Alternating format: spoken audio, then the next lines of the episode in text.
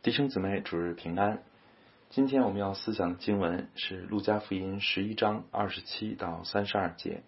在分享之前，让我们先一同的来祷告。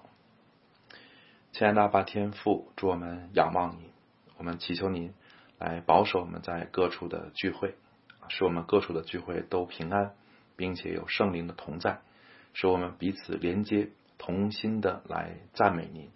也愿您在宝座上悦纳我们一切的敬拜和赞美，也祝福啊您的话语的分享，您的灵亲自的来解开您的话语啊运行在我们的心中，使我们得着亮光，使我们的生命得着提醒啊得着滋润，得着建造。祝我们仰望你，听我们的祷告，这样的祈求是奉主耶稣基督的名，阿门。啊，上一周小白牧师分享了路加福音的十一章十四到二十六节，讲到主耶稣赶出一个叫人哑巴的鬼，但是文士和法利赛人却说他是靠着鬼王赶鬼。然后又有人让耶稣再行个神迹给他们看，好像再行个神迹，他们就能相信。但是圣经明确指出他们是试探主，其实他们心里毫无诚意。那我们今天要分享的经文。和上周的经文其实是连在一起的，是在同一个背景中发生的。那这一段包括两件事：一是主耶稣回应一位妇女的感慨；二是针对那些试探他的人，主耶稣发出了严厉的警告。那首先，我们来看主耶稣如何的回应那个啊发出赞美的妇人。当主耶稣驳斥了文士和法利赛人啊，又做出一系列的教导后。当时有一位在场的妇女由衷的感慨说：“怀你胎的和乳养你的有福了。”这就好像失去约翰的妈妈看见怀孕的玛利亚，就不禁赞叹说：“你在妇女中是有福的。”据说犹太妇女都有一个渴望，就是被上帝拣选成为弥赛亚的母亲。所以当他们看见弥赛亚，从女性的角度就自然羡慕起玛利亚来了。当然，玛利亚确实是有福的。能与弥赛亚血脉相连，能够亲手抚养弥赛亚长大，能够和弥赛亚朝夕相处几十年，这当然是极大的福气，也确实是上帝的拣选和特恩。从这个意义上讲，以色列这个民族以及生在信徒家庭里的孩子，他们都是蒙了上帝特别的恩典，享有比别人更多的与神建立关系的机会。但是，这样的特权并不是绝对的。这些更有机会的人，并不一定和神的关系更好，也不一定在天上有更大的赏赐，因为在与神的关系中有比血缘和机会更重要的因素，那就是我们个人对上帝的顺服。所以主耶稣再次肯定，我地上的亲人是有福的，却还不如听神之道而遵守的人有福。这个道理其实和路加福音第八章啊，其实在路加福音第八章已经出现过一次。那一次是讲主耶稣和呃主耶稣的母亲和兄弟来找他，有人就告诉主耶稣说：“你母亲和你弟兄站在外边要见你。”耶稣回答说：“听了神之道而遵守的人，就是我的母亲、我的弟兄了。”这和今天我们分享的这一段道理是一致的。都是说明顺服神比和亚伯拉罕和弥赛亚有血缘关系更重要，或者说我们是不是真和神有关系，不在于外表的名分，而在于我们对神是否真诚的顺服。路加福音八章和十一章一致提醒我们，比起血统和名义，比起我们是否被称为基督徒，是否登记为会友，更重要的是我们是否常常竭力顺服神。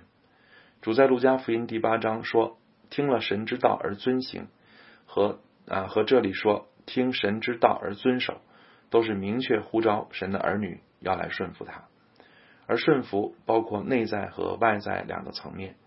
外在的顺服是指我们要在行为上顺服主的命令，例如不打人、不骂人、不发怨言、不说谎，这些命令是明确的，不需要解释，也无可推诿。”这次十一营会，我们的主题是和睦。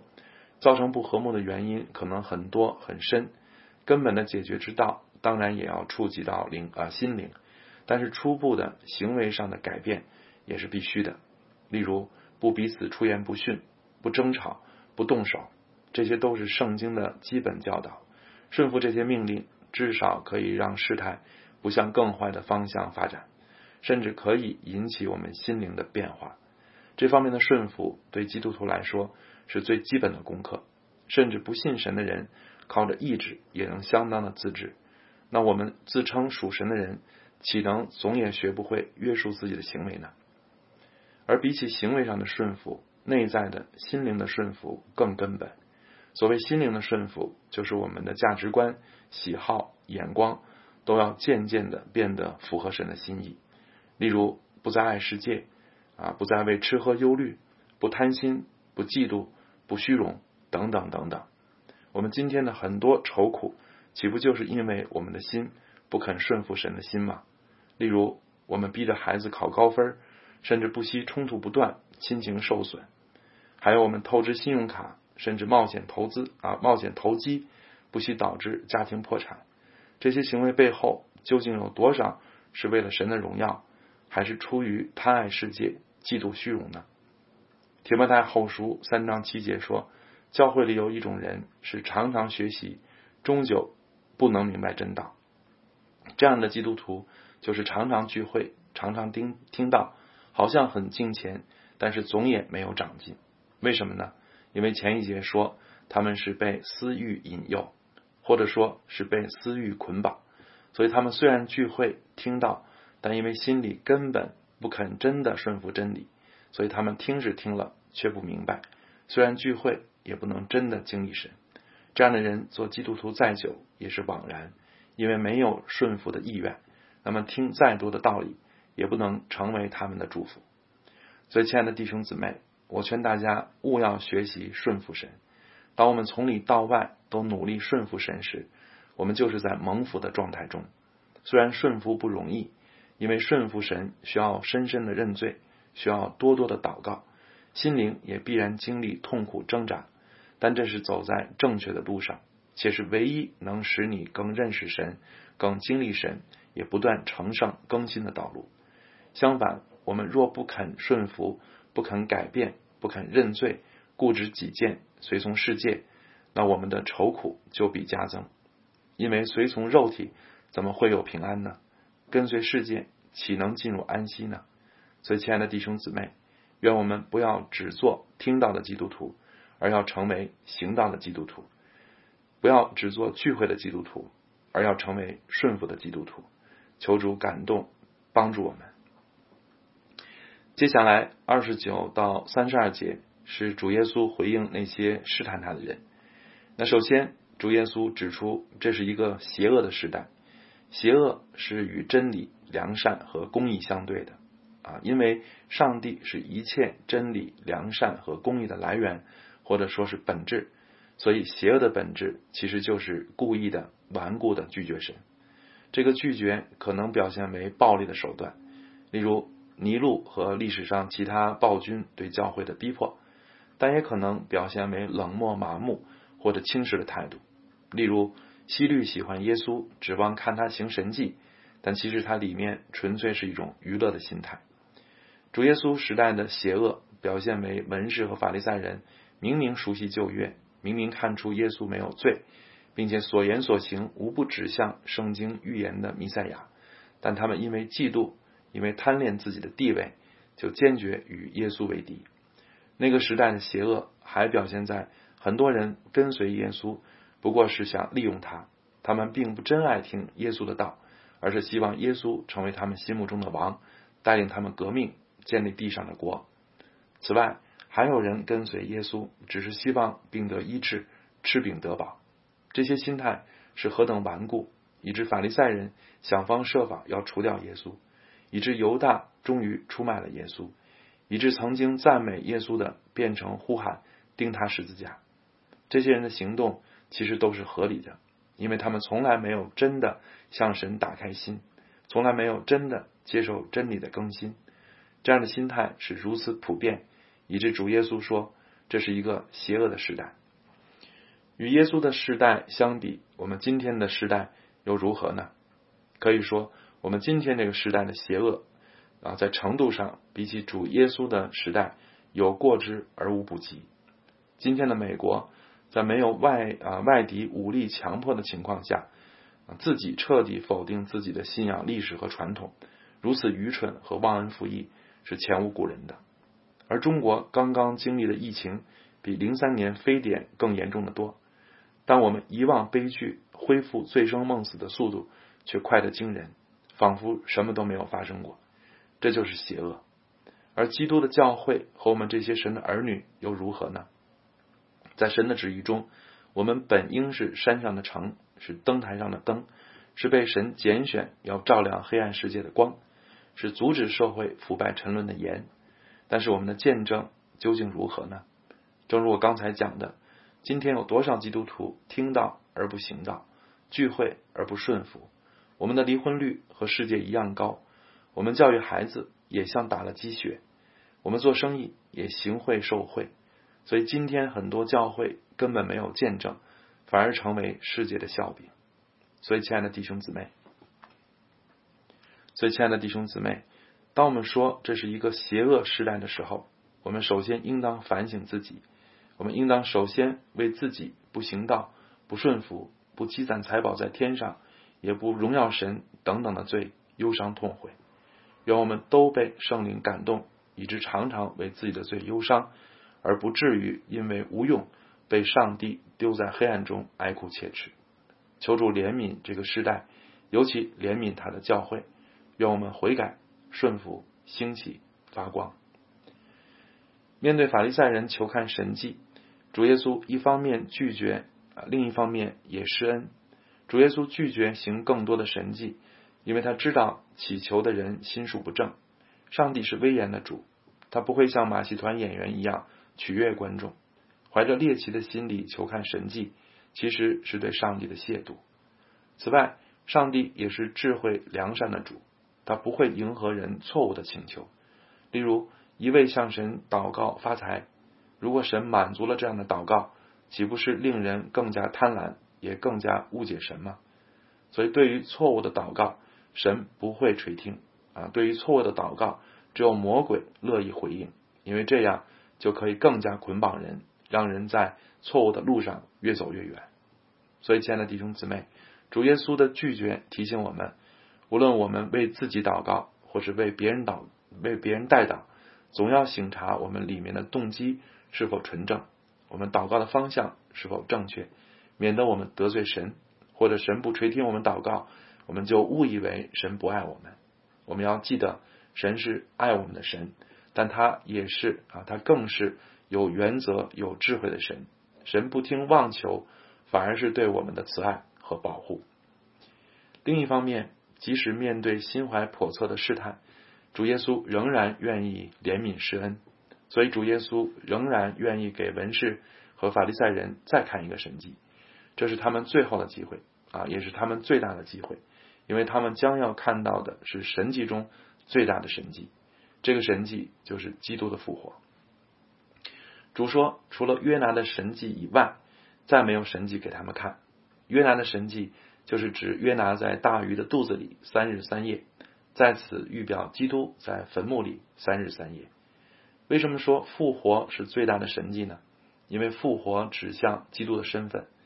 我们中国人可能难以理解复活的特殊性，因为中国文化里好像也有长生不老、羽化升仙等等胜过死亡的方式，好像复活也并没有什么特别的。但是按照圣经的启示，其实死亡是上帝对人类的终极审判，是人类最大的咒诅，也是人类绝对无法胜过的仇敌。中国人形容爱情的坚贞，会用到啊，会用天荒地老啊，海枯石烂这些词。而在圣经雅歌中有一节说，爱情如死之坚强。可见，在圣经的启示中，死是如同啊，甚至可以说是超越天荒地老、海枯石烂，是最坚定、最强大的力量。而复活就意味着胜过死亡，意味着复活者是最强大的力量。也不能拘禁的那一位，而那一位就是神的儿子，也唯有神的儿子。正如罗马书一章三四节所说：“论到他儿子，我主耶稣基督，按肉体说是从大卫后裔生的；按圣善的灵说，因从死里复活，以大能显明是神的儿子。由此可见，复活不是一般的神迹，复活的能力只在于神。所以，耶稣复活就证明他不仅是人类，而且是道成肉身的神。所以，看到复活的神迹，就是彻底面对了基督的身份。面对复活，也就没有什么不明白的了。这时，以啊已不必再疑惑耶稣是先知还是拉比。复活就证明他比一切先知和任何拉比都大多了。他就是毋庸置疑的弥赛亚，是神的儿子。是人类的救主，所以说复活是最大的神迹，也是法利赛人最后的机会。面对复活这一神迹，他们无可推诿，只能选择接受或者硬着心拒绝。此外，复活也显明人类得救的盼望不在地上，不在于今世的荣华富贵，而在于得着基督那样复活的新生命，并且带着荣耀的身体进入永生。所以，对于法利赛人质疑基督的身份和群众误解基督的使命，复活都是最有力的回答。所以，亲爱的弟兄姊妹，你们相信复活吗？我们当然要相信了，因为不相信复活，就是不相信耶稣是神的儿子，那我们也就不能称自己是基督徒了。但我也知道，有一些慕道友就是不能相信复活这件事。如果有人信主，就卡在复活这件事上。那我觉得这样的人还是很有灵性的，因为他们其实是很敏锐的抓住了基督信仰的最核心的问题。那么关于这方面的突破，是人不能够说服你的。我们唯有为这样的慕道友祷告，愿圣灵亲自感动你们，愿你们在信心中，在灵里早日看见复活的主。我们都是为这事做见证的。耶稣真的复活了，我们也深信将来。我们这些信他的人也都要复活。此外，复活的道理也提醒我们，我们在信仰中的根本盼望到底是什么呢？愿我们的盼望超越地上的平安，而能专注复活的生命、属天的荣耀和将来永远的福分。最后，主耶稣警告他的听众：当审判的时候，南方的女王和尼尼微人要起来定这时代的罪。因为约拿和所罗门都不过是人，他们都比神的儿子差远了。但尼尼微人和南方的女王透过他们就归向了神，而站在这个世代亲自向人们宣讲的，就是一切先知预言和历代圣徒所盼望的那一位永生神的儿子。而这个世代竟然无动于衷，甚至拒绝抵挡他，所以这个世代的罪是何等的大呢？这就是圣经所说的：多给谁？也向谁多要，恩典大，机会多，也意味着责任大，审判大，这就是神的公义。所以，亲爱的弟兄姊妹，今天这个时代是一个诱惑多多、挑战多多的时代，但是今天这个时代也是一个恩典多多、机会多多的时代。古往今来，哪一个时代像今天这样容易得到圣经呢？哪一个时代像今天这么容易获得各种的属灵资源呢？在印刷机发明以前，只有少数人才能够拥有圣经。丁道尔为了翻译和传播圣经而殉道。文革时期，仍有人冒着生命的危险聚会。而我们今天，即使在逼迫中，仍然能够随时读经，随时上网搜集各种的资料，随时约牧师陪谈，或者线上或者线下的随时团契。就算我们经常搬家，也总能租到地方，甚至租的地方越来越好。这些恩典难道小吗？我们亲近神的机会难道少吗？我在此还要重复那一句：为什么我们听到而不行道，聚会而不顺服，机会多而不抓住，恩典大却不在乎呢？求主感动我们，复兴我们，让我们认罪悔改，顺服神，不再偏行己路。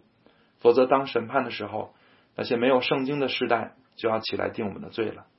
那些属灵资源极度匮乏的时代，那些冒着生命危险仍要敬拜的时代，都要起来定我们的罪了。亲爱的弟兄姊妹，求主唤醒我们，求主复兴我们，让我们一同祷告。亲爱的主，我们仰望你，我们祈求你来感动光照我们，让我们看见我们自己里面的情况。我们求你来引导我们，在你面前谦卑悔改。无论我们里面有嫉妒、有争竞、有骄傲、有贪爱世界，或是任何你不喜悦的地方，我们都求你来对付，使我们洁净。我们也求你唤醒我们里面沉睡的灵，让我们不再在岁月静好中麻木沉沦，而能得着呼召和使命，不再为自己活，而能够为你活。我们也求你使我们不再偏行己路、任意妄为，而能竭力追求顺服你，以致我们越来越认识你，也越来越像你。我们仰望主，求听我们的呼求，是奉主耶稣基督的名求的。阿门。